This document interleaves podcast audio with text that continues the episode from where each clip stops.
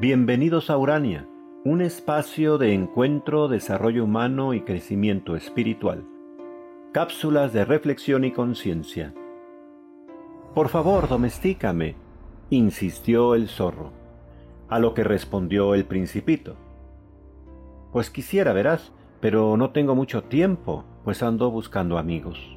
Y quiero conocer además las cosas que hay en este planeta pues solo se conoce bien lo que se domestica, le dijo el zorro. Los seres humanos no se toman tiempo ya para nada. Todo lo compran ya hecho en las tiendas. Y sabes, los amigos no se pueden comprar en ninguna tienda.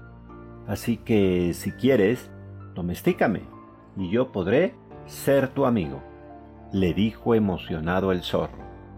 ¿Qué debo hacer? repuso el principito.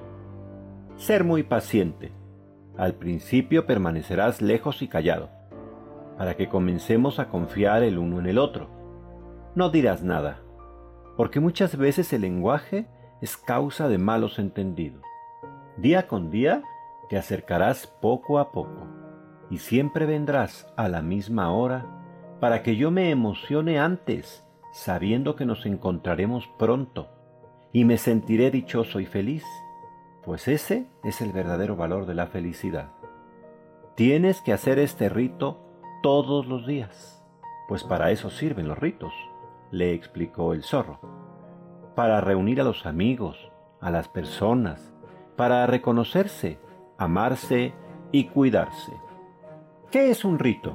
le preguntó el principito. Algo ya olvidado también entre los habitantes de este planeta. Un rito hace que un día sea diferente a otro día y que el futuro esté lleno de sentido. Qué importante es tener ritos en nuestra vida. Los rituales no deben olvidarse ni abandonarse porque son de las experiencias que nos humanizan y ennoblecen, nos transforman, detienen el tiempo, interrumpen nuestros afanes y múltiples ocupaciones cotidianas para hacernos entrar en una dimensión simbólica llena de sentido, de atención y de intención. Los ritos son acciones que pueden parecer repetitivas, pero en realidad otorgan una recuperación, un reconocimiento de uno mismo para retomar el camino, el rumbo, con nuevos impulsos y sentido de futuro.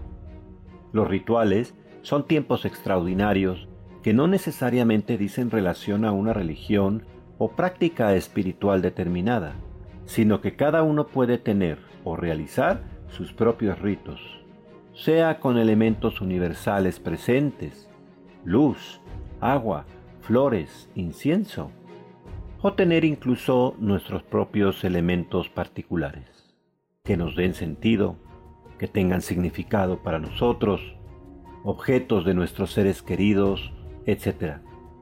El rito, pues, nos hace reunirnos con esa intención y con toda nuestra atención para visualizar quiénes somos y qué queremos de nosotros en el futuro próximo. Así, una y otra vez, hasta que seamos capaces como el principito de hacer que nuestros sueños sean una realidad llena de sentido y plenitud.